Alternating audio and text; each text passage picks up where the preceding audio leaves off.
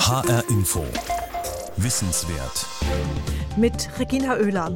Am 3. Oktober ist es hoffentlich soweit.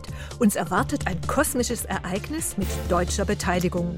Der Asteroid Ryugu bekommt Besuch von Mescot. Und warum dieser Besuch auch für Nicht-Weltraumbegeisterte wichtig werden könnte, was die Projektleiterin antreibt, die deutsche Physikerin Trami Ho, und warum mein Kollege Dirk Wagner sich so für das Thema Asteroiden und Co. begeistert, das erfahren Sie in dieser Wissenswertausgabe. Es ist ein Unternehmen über viele Grenzen hinweg. Die japanische Raumsonde Hayabusa 2, das heißt Wanderfalke 2, nimmt Kurs auf den Asteroiden Ryugu, der Name klingt irgendwie finnisch, finde ich, und an Bord der Raumsonde ist ein elektronischer Kundschafter aus Deutschland mit Namen Mescot, dazu gleich mehr. Bei mir im Studio ist Dirk Wagner, unser HR Info Weltraumexperte. Dirk, wie sieht denn dieser Asteroid aus, der da gerade angesteuert wird? Also mich erinnert er ein bisschen an einen Diamanten, der da im Weltraum schwebt von der Form her, also oben und unten etwas dünner, in der Mitte etwas dicker. Allerdings hören da auch schon die Gemeinsamkeiten auf, denn er funkelt nicht im All, er ist auch nicht durchsichtig, er sieht auch nicht brillant aus, sondern das ist ein ziemlich dunkler Brocken, etwa ein Kilometer im Durchmesser, der da durch das Weltall rast. Die Oberfläche ist übersät mit Geröllen, mit Gesteinen und er besteht zum großen Teil aus kohlenstoffhaltigen Materialien, also ein typischer Vertreter von Asteroiden und deshalb ist er auch so relativ dunkel, also im Prinzip wie Kohle oder ein bisschen heller. Was ist denn so interessant dann an diesem kleinen, also doch ziemlich kleinen Gesteinsbrocken im All? Ja, in kosmischen Maßstäben ist das ein Winzling, ein Kilometer, das ist quasi gar nichts. Aber wenn wir uns mal die Geschichte des Sonnensystems vergegenwärtigen, dann sind Asteroiden interessant, denn sie sind so etwas wie Überreste, so der Schrott, der Bauschutt aus der Anfangszeit des Sonnensystems vor etwa viereinhalb Milliarden Jahren. Damals sind ja die Planeten und alle Objekte, die um die Sonne kreisen, entstanden. Und diese Asteroiden sind Überreste aus dieser dieser Zeit. Es gibt ja den berühmten Asteroidengürtel zwischen den Planeten Mars und Jupiter. Da bewegen sich die meisten Asteroiden in diesem sogenannten Hauptgürtel. Und man vermutet, dass da entweder mal ein Planet entstanden ist, der dann wieder auseinandergefallen ist, oder sich ein Planet bilden wollte, der aber nicht zustande kam und dass das quasi die Überreste sind. Wenn man also Asteroiden untersucht, kann man eine Art Zeitreise unternehmen in die Anfangszeit des Sonnensystems. Inzwischen sind ja ziemlich viele Sonden unterwegs zu Asteroiden. Die sind zu einem ziemlich beliebten Forschungsobjekt geworden. Wie ist das denn so zahlenmäßig etwa?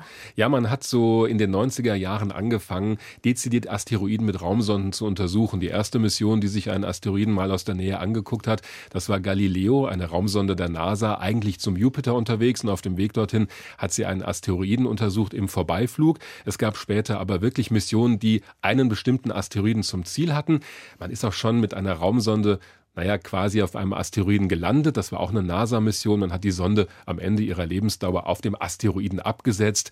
Damit ist die Mission aber auch gleichzeitig zu Ende gegangen. Und was man jetzt macht, ist wirklich, das ist der nächste Schritt in der Weltraumforschung, auf einem Asteroiden selbst zu landen, um dort Messungen vorzunehmen. Das ist auch das Ziel dieser Hayabusa 2-Mission.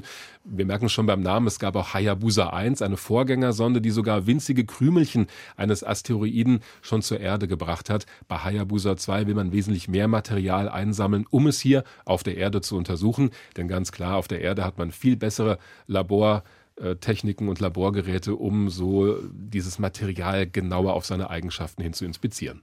Tja, und am 3. Oktober soll es dann soweit sein. Da soll dann diese Raumsonde ganz dicht an ihm vorbeifliegen und soll eine ganz besondere Landekapsel abwerfen, die heißt Mescot oder Mascot. Und die wurde in Bremen gebaut. Projektleiterin ist die deutsche Physikerin Trami Ho. Und Dirk Lorenzen hat sie für uns in Bremen besucht. In der riesigen Laborhalle des DLR-Instituts für Raumfahrtsysteme in Bremen werden kleine Raumsonden entwickelt und getestet. In einer Ecke sieht es wahrlich himmlisch aus. Da hat das Team des Deutschen Zentrums für Luft- und Raumfahrt eine Modelllandschaft der besonderen Art aufgebaut.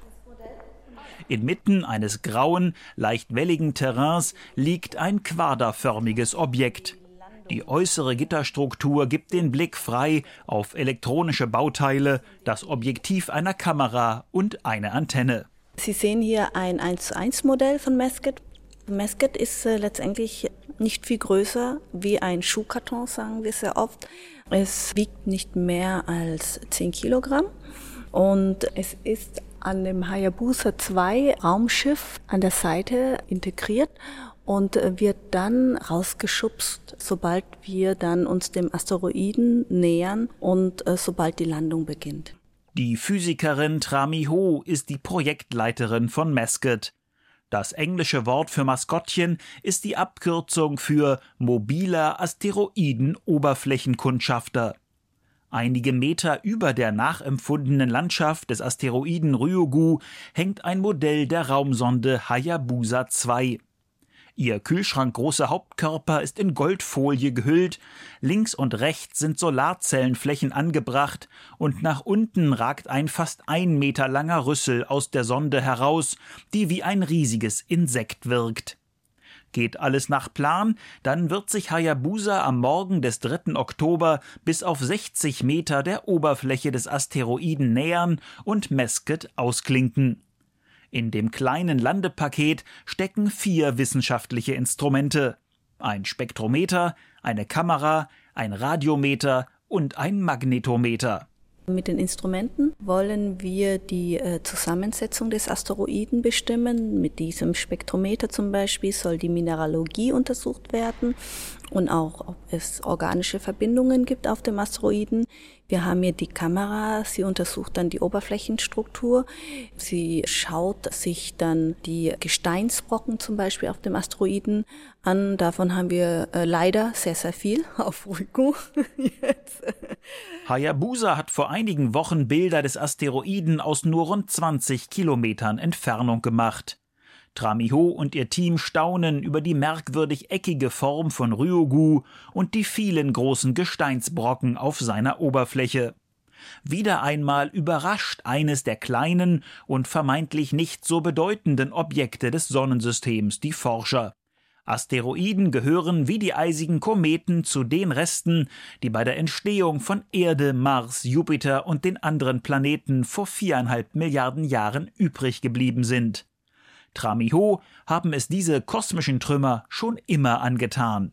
Mein wissenschaftlicher Hintergrund ist Kometen. Ich habe mich äh, während meiner Doktorarbeit mich mit der Kometenforschung beschäftigt und habe das auch bei äh, meinem weiteren beruflichen Werdegang dann auch intensiviert. Und somit, als ich hier angefangen habe, lag das ein bisschen näher daran, dass ich mich dann mit kleinen Körpern mich weiter beschäftigen durfte.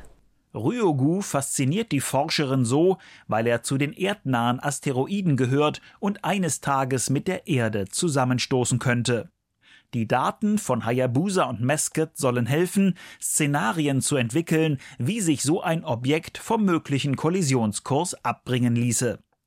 Dank ihrer Erfahrung auch mit der Kometenmission Rosetta war Tramiho perfekt qualifiziert, um mit ihrem Team innerhalb von nicht einmal vier Jahren eine so anspruchsvolle Mission wie Mesket zu entwickeln. Doch bei aller Umsicht und Planung für den forschenden Schuhkarton werden die nächsten Tage zu einer Reise ins Ungewisse. Denn der Lander ist nicht zu steuern. Er sinkt einfach von der Muttersonde hinab und dürfte etwa zehn Minuten nach dem Ausklinken das erste Mal auf der Oberfläche von Ryugu aufsetzen. Dann folgt aber wahrscheinlich eine sogenannte Aufprallphase, weil wir haben sehr geringe Gravitation und je nachdem aber auch, wie die Härte der Oberfläche des Asteroiden ist, kann es sein, dass Mesket noch ein bisschen aufprallen wird, bevor Mesket dann zur Ruhe kommt.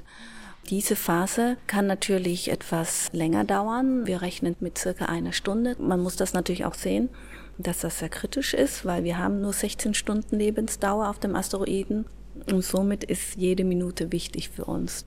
Denn Mesket musste sehr leicht und kompakt gebaut werden und verfügt daher über keine Solarzellen. Die Batterie, die die Instrumente mit Strom versorgt, dürfte nach rund 16 Stunden leer sein. In dieser Zeit erlebt Mesket zwei Ryugu-Tage, denn der Asteroid braucht nur acht Stunden für eine volle Rotation. Der Lander wird nach dem Aufprall noch einige Zeit über die Asteroidenoberfläche purzeln und könnte im schlimmsten Fall mit der Kameraseite nach unten liegen bleiben. Doch das wäre nicht das Ende der Mission. Wir haben dem Ganzen vorgesorgt und haben ein System, das nennt sich das Mobilitätssystem. Es ist ein Hüpfmechanismus, welches aus einem Schwungarm besteht und dieser Schwungarm soll dann einen Impuls auf die Struktur übertragen, wenn er sich bewegt und dann stoppt und dann wird aus diesem Impuls dann eine Bewegung und aufgrund der sehr geringen Gravitation soll Mesket sich dann aus seiner Position erheben und dann über die Oberfläche hinwegspringen. Nach dem Aufsetzen analysiert Mesket seine Position und bringt sich, falls erforderlich, selbstständig in die richtige Lage. Wenn alles perfekt läuft, dürfte der Forschungskarton mehrfach bis zu 50 Meter weiter hüpfen und so verschiedene Gebiete des Asteroiden vermessen. Trami Ho und ihr Team hoffen, dass die weitestgehend autonom arbeitende Sonde alles richtig macht. Die Projektleiterin ist während der entscheidenden 16 Stunden im Kontrollraum des Deutschen Zentrums für Luft- und Raumfahrt in Köln. Von dort wurde vor vier Jahren auch schon die Mission der legendären Sonde Philae gesteuert, die zwei Tage lang Messungen auf dem Kometen Churyumov-Gerasimenko durchgeführt hat. Die Leiterin des Masket-Teams nimmt dies als gutes Omen. Generell äh, würde ich sagen, dass äh, bei Masket wie auch bei viele es sich um Explorationsmissionen handelt, die natürlich ein gewisses Risiko bergen, weil wir erst dann wissen, wie es aussieht, wenn wir dort gelandet sind. Somit sind wir natürlich alle auch sehr, sehr nervös und hoffen, dass alles klappt. Also Daumen drücken. Ein Beitrag von Dirk Lorenzen war das. Sie hören HR Info Wissenswert. Bei mir im Studio ist der HR Info Weltraumexperte, mein Kollege Dirk Wagner. Und Dirk, du hast schon einige Male ein bisschen die Stirn gerunzelt und ein bisschen skeptisch geschaut, als du gehört hast, was da alles äh, auf dem Plan ist. Ja, eine gewisse gesunde Skepsis ist, glaube ich, in Ordnung, weil ich glaube, beim Deutschen Zentrum für Luft- und Raumfahrt, wo ja diese kleine Hüpfsonde federführend entwickelt wurde, da hat man schon entsprechende Erfahrung. Aber wir haben es gehört, ein Großteil muss automatisch erfolgen auf dem Asteroiden da kann man nicht auf der Erde mit einem Joystick steuern. Und deshalb gibt es immer so eine gewisse Unsicherheit. Ich drücke auf jeden Fall die Daumen, dass das funktioniert, denn es ist das erste Mal, dass man sowas auch mit deutscher Beteiligung wirklich macht. Wenn über die Hayabusa-Mission berichtet wird, da findet sich immer wieder die Schlagzeile auf der Suche nach den Ursprüngen des Lebens. Wir haben schon gehört, Asteroiden sind wie andere Himmelskörper auch Zeugen unserer kosmischen Geschichte. Aber die Ursprünge des Lebens da zu suchen, ist das nicht ein bisschen sehr hochgegriffen? Das ist ein bisschen interpretiert, in der Tat. Denn auf diesen Asteroiden werden wir kein Leben finden, wie wir es von der Erde kennen. Die haben keine Atmosphäre, es gibt da kein Wasser in flüssiger Form. Es ist eine sehr lebensfeindliche Umgebung. Aber was damit gemeint ist, ist, dass man auf Asteroiden die Bausteine hofft zu finden, aus denen das Leben später einmal entstehen kann. Also organische Verbindungen auf Kohlenstoffbasis. Da sind die Asteroiden die einen Kandidaten, die anderen wurden auch gerade schon angesprochen, die Kometen. Kometen sind vergleichbar mit Asteroiden, kommen allerdings schon weiter draußen im All aus der sogenannten Ortschen Wolke. Das ist ein Gebiet weit hinter der Bahn des letzten Planeten Neptun. Da ist es sehr kalt, da ist die Sonne quasi nur ein kleiner Stern am Himmel, wie andere auch, ein bisschen heller vielleicht. Und der Vorteil ist, ähm, wenn so ein Komet sich mal durch Bahnstörungen aufmacht, so ein Kometenkern muss man sagen, denn diese Objekte sind nur ein paar Kilometer groß, wenn der sich aufmacht und dann in Richtung der Sonne fliegt und sich aufheizt, erst dann sehen wir die Kometen am Himmel mit diesem langen Schweif. Das sind ja die Objekte, die wir so mit dem Stichwort Komet verbinden. Und da fängt die Oberfläche an aktiv zu werden. Das Eis, man weiß ja, es ist Wassereis in Kometen gebunden, das äh, tritt dann aus. Es gibt eine riesige Gaswolke und dann können wir die Kometen beobachten. Und weil sie so weit draußen im All schweben, wo es so kalt ist, haben die Kometen noch viel mehr als die Asteroiden diese Urmaterie konserviert. Und deshalb sind Kometen auch so spannend in der Forschung, weil man schon weiß, durch die Mission Rosetta, die gerade angesprochen wurde, es gibt organische Verbindungen, es gibt eine einfache Aminosäure, Glycin auf einem Kometen. Auch das ist noch kein Leben, aber es sind die Bausteine des Lebens und die sind ja vielleicht mal durch Kometen oder Asteroiden hier auf die Erde gekommen. Tja. Dann gibt es noch eine Schlagzeile, die sehr beliebt ist: Gefahren aus dem All. Ja. Natürlich sind wir nicht gefeit vor Einschlägen von Asteroiden, das wissen, glaube ich, alle. Und vielleicht hat auch jemand mal Lust, einen Ausflug zu machen ins Nördlinger Ries am Fuß der Schwäbischen Alb. Da kann man sich einen riesigen äh, Krater anschauen. Wie groß ist die reale Gefahr, dass äh, Asteroiden wirklich schwere Schäden auf unserem Planeten Erde anrichten, Dirk? Die ist auf jeden Fall nicht gleich null. Also nur weil das so lange her ist, diese Einschläge des Nördlinger Ries zum Beispiel, da rechnet man so mit 14,5 Millionen Jahren, als dieser Einschlag passiert ist. Übrigens eines etwa anderthalb Kilometer großen Brockens, der also großflächige, über tausende Kilometer hinweg Verwüstungen angerichtet hat. Der dann in etwa die Größe hatte von, von Ryugu dann? Oder? Ja, sogar ein bisschen größer. Also wenn man sich solche Brocken wie Ryugu anschaut, dann dann sehen wir schon Objekte, die uns definitiv hier gefährlich werden können. Es reichen auch schon kleinere, so ab etwa 30 Metern Größe geht man von einer gewissen Gefährdung aus. Und diese Einschläge kommen in der Erdgeschichte immer wieder vor. Berühmtestes Beispiel vor 65 Millionen Jahren der große Einschlag eines wahrscheinlich 10 bis 15 Kilometer großen Brockens, der einen Großteil des Lebens auf der Erde vernichtet hat. Die Dinosaurier sind wahrscheinlich deswegen ausgestorben. So ein Brocken, 10 bis 15 Kilometer, richtet globale Verwüstung an. Äh, solche großen Einschläge kommen sehr selten vor, aber kleinere Brocken, Jahr 2013 zum Beispiel über Russland, da ist ein etwa 20 Meter großer Brocken in die Atmosphäre eingetreten über der Stadt Tscheljabinsk, ist in der Luft explodiert, hat eine riesige Druckwelle ausgelöst. Da wurden 1500 Menschen verletzt, es gab äh, zersprungene Scheiben, äh, das Dach einer Fabrik wurde eingedrückt. Solche Brocken, die sind ja winzig, gerade mal 20 Meter, aber auch die können schon Beschädigungen anrichten. Und was sind die Überlegungen, was sind die Strategien, wie können wir uns vor solchen Einschlägen schützen? Ja, im Kino sehen wir ja immer, dass Bruce Willis zum Beispiel losfliegt und da eine Atombombe platziert und das Ding vom Himmel sprengt. So einfach ist es nicht. Aber durchaus ist eine Möglichkeit, eine Sprengladung, einen Atomsprengkopf in der Nähe eines Asteroiden explodieren zu lassen. Ähm, dann wird die Oberfläche des Asteroiden aufgeheizt. Es entstehen Gase, die ihn dann wie so ein Raketenantrieb von der Bahn schubsen. Allerdings nur ein ganz kleines Stückchen. Wenn man das früh genug macht, Jahre, am besten Jahrzehnte, bevor so ein Brocken einschlägt, dann hat man die Chance, die Flugbahn so zu verändern, dass er an der Erde vorbeifliegt. Es gibt andere Möglichkeiten. Man kann ein, ein großes Gewicht, eine schwere Masse einschlagen lassen. Es gibt sogar die Idee, eine schwere Raumsonde neben so einem Asteroiden herfliegen zu lassen, die dann durch ihre Anziehungskraft ihn ganz sanft von der Bahn schubst. Aber wie gesagt, man braucht da lange Vorbahnzeiten. Wenn man heute so einen entdecken würde, der, ich sag mal, in einem halben Jahr einschlägt, dann hätten wir gar keine Rakete auf der Rampe und gar keine Technik, die man von heute auf morgen einsetzen könnte. Es ist also schon sinnvoll, daran zu forschen.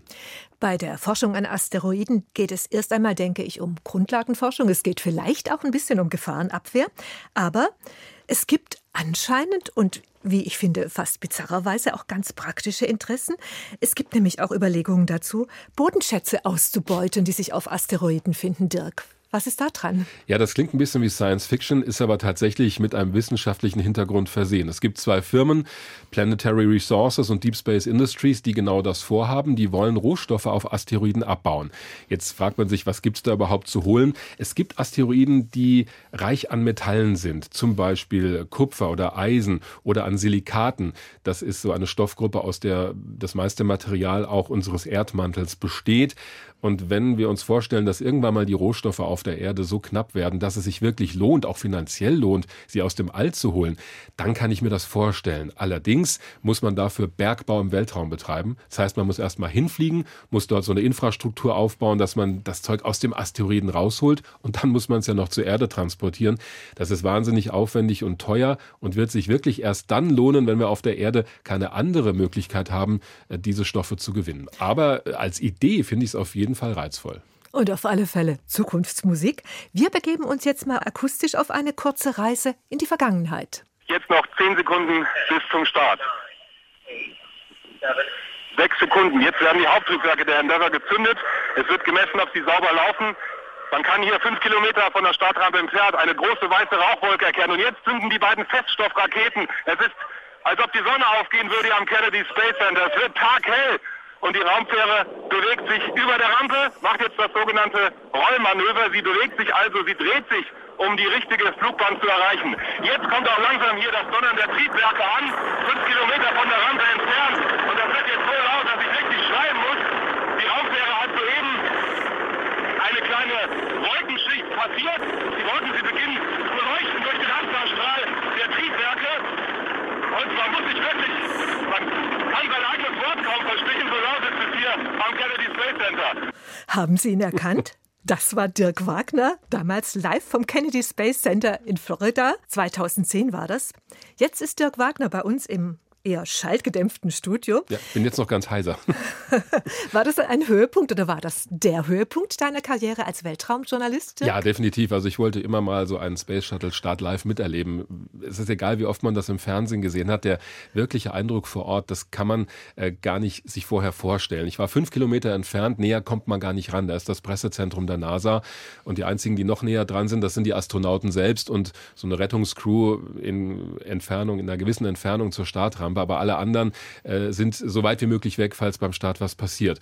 Und das war tatsächlich einer der letzten Nachtstarts. Und äh, als die Triebwerke gezündet haben, das hat man ja auch gehört, war das wirklich der Eindruck, als ob die Sonne aufgeht, weil die Abgasstrahlen so hell waren und so, so einen Kontrast gebildet haben zu dem pechschwarzen Himmel. Und dann ein paar Sekunden später kommen die Schallwellen an und die kann man nicht nur hören, die kann man auch auf der Bauchdecke leicht spüren, wie das so zittert und das ist wirklich ein geradezu körperliches Erlebnis. Man spürt da ganz intuitiv, wie viel Kraft, wie viel Energie notwendig ist, damit Menschen unseren Planeten verlassen können. Ich meine, da startet ein 2000 Tonnen schweres Raumfahrzeug Großteil davon übrigens Treibstoff und beschleunigt in 8,5 Minuten auf 28.000 Kilometer pro Stunde. Und das kann man wirklich körperlich spüren. Und es gab ja tatsächlich auch die Idee, mit so einem großen Aufwand so kleine Objekte zu besuchen wie die Asteroiden, also mit Shuttle zum Asteroid. Ja, gerade damals, als die letzten Shuttleflüge durchgeführt wurden, 2011 wurde das Programm ja eingestellt, da hat man überlegt, was machen wir denn als nächstes? Und eine Option war mit einer Raumkapsel namens Orion, die jetzt auch gerade entwickelt wird, übrigens mit europäischer Beteiligung. Die Europäer bauen da das Service-Modul, also wo die Solarzellen dran sind, die Energieversorgung und der Antrieb. Die Amerikaner bauen die eigentliche Raumkapsel, das Raumfahrzeug Raumfahrzeug. Damit wollte man zu einem Asteroiden fliegen, zu einem kleinen, um den dann hier in die Nähe der Erde zu holen, um ihn eingehender zu studieren. Allerdings wäre das ein Brocken gewesen von nur ein paar Metern Größe, weil einen größeren hätte man gar nicht bewegen können. Das hat man inzwischen verworfen, weil man sagt bei der NASA, eigentlich ist es sinnvoller, dass wir als Fernziel eine Reise zum Mars für die nächsten Schritte der bemannten Raumfahrt uns vornehmen und als Zwischenstation den Mond nehmen. daran wird konkret gearbeitet. Man will also zusammen mit den Europäern und den Russen eine Station in der Nähe des Mondes platzieren, so als Nachfolger für die internationale Raumstation, allerdings wesentlich kleiner und das als Sprungbrett nutzen für Missionen zum Mond selbst, auf die Oberfläche, aber auch weiter hinaus ins All, etwa zum Mars. Tja, das sind weitreichende Pläne dass du dabei sein konntest beim Start äh, im Kennedy Space Center in Florida das zeigt ja, dass du schon da sehr intensiv drin warst im Geschäft des Weltraumjournalismus, Dirk. Wie fing das alles bei dir an? Wie kam es, dass du dir genau dieses Gebiet ausgesucht hast als dein Spezialgebiet? Ach, das hat mich eigentlich schon immer interessiert. Das fing an, äh, noch schon als ich Kind war. Da habe ich im Bücherregal meiner Eltern ein Buch über die Mondlandung entdeckt und äh, habe das durchgeblättert, äh, auch zum Teil schon durchgelesen. Und ich war total fasziniert davon, dass es mal möglich war. Das war in den 70er, 80er Jahren, in denen ich groß geworden bin, gar kein Thema mehr, dass es mal möglich war, Menschen zum Mond zu schicken und die auch heil wieder zurückzubringen. Was mich vor allem fasziniert hat, war die Technik, also welche gewaltigen Entwicklungen da äh, notwendig waren und äh, in der Computertechnik, aber auch diese Rakete, die Saturn V, die über 100 Meter hoch war, um drei Leute äh, Richtung Mond zu schießen. Das war das eine, aber zum anderen auch die Vorstellung, dass da jemand oben auf dem Mond gestanden und runter auf die Erde geschaut hat, weil man da auch wirklich sieht, auch auf den Fotos, die die Astronauten mitgebracht haben, äh, wie winzig und wie verletzlich eigentlich unsere Erde ist, wenn die da im Weltraum schwebt. Das kann man aus der Erdumlaufbahn von der Internationalen Raumstation auch schon erahnen, aber dass man die Erde so als kleinen Planeten wirklich in der Schwärze des Alls sieht, diesen Eindruck hat man nur vom Mond.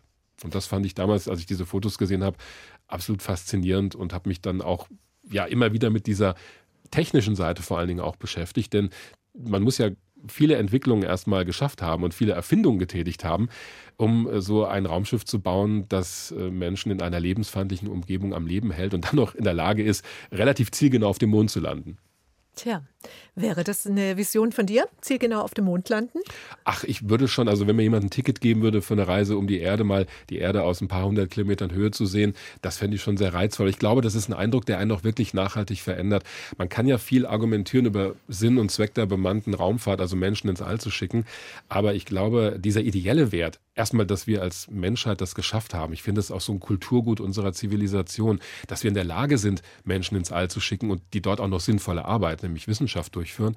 Aber ich glaube, es hat auch ein, eine tiefere Wirkung auf Menschen, die das sehen. Das erzählen Astronauten ja auch immer wieder, dass ihnen bewusst wird, dass wir alle hier auf einem riesigen Raumschiff namens Erde leben.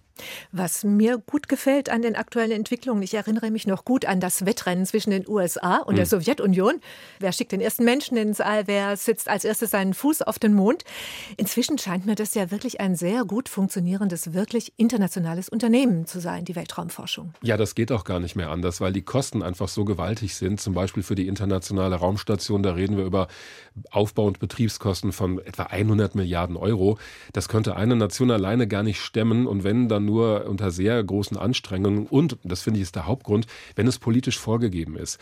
Die Triebfeder, um auf den Mond zu fliegen, war ja nicht vor allem die Wissenschaft, die ist zwar mitgeflogen, aber der Grund war tatsächlich, äh, man wollte von Seiten der USA die Sowjetunion schlagen im Weltraumwettrennen. Und deswegen wurden alle Mittel zur Verfügung gestellt, um dieses Ziel bis zum Ende der 60er Jahre zu schaffen. Heute ist die Motivation eine andere. Heute geht es wirklich um Wissenschaft, Grundlagenforschung, vielleicht auch darum, so die nächste Grenze Richtung Mars zu überschreiten. Und das geht nur international. Das ist übrigens ein Bereich, die Weltraumfahrt, wo internationale Zusammenarbeit häufig sehr viel besser funktioniert als hier auf der Erde, weil alle so ein Ziel vor Augen haben, bei allen Problemen, die man auch da hat. Trotzdem freuen wir uns dann auf den 3. Oktober und wir ja. freuen uns, dass dann ein Objekt, das in Deutschland gebaut wurde, auf den Asteroiden Ryugu äh, hoffentlich gut ausgesetzt werden kann. Ist ja auch eine internationale Mission. Das ist ja eine japanische Mission mit deutscher Beteiligung. Und es wird noch mehr deutsche Highlights geben am 3. Oktober? Ja, da soll Alexander Gerst, der gerade auf der internationalen Raumstation ist, der deutsche ESA-Astronaut, das Kommando der ISS übernehmen. Das wird in Form so einer kleinen Zeremonie dann begangen. Ist eigentlich so ein Routinetermin da oben an Bord. Das muss alle halbe Jahre etwa passieren. Wenn die nächste Crew dann kommt, dann wird irgendwann das Kommando übergeben. Aber er ist halt der erste deutsche ESA-Astronaut, der das macht. Und ich glaube, das ist für viele, auch gerade in Deutschland, die sich mit Raumfahrt beschäftigen, schon ein toller Termin. Ja, dann hoffe ich, dass die europäische Flagge vielleicht auch noch dabei vorkommen wird. Absolut, ja klar. Es ist, es ist ja ein deutscher ESA-Astronaut. Es gibt ja kein deutsches Astronautenkorps. Er ist ja Teil dieses europäischen Astronautenkorps. Vielen Dank, Dirk Wagner, für dieses Gespräch. Gerne. Das war HR Info Wissenswert. Die Podcasts finden Sie wie immer auf hrinforadio.de. Mein Name ist Regina Oehler.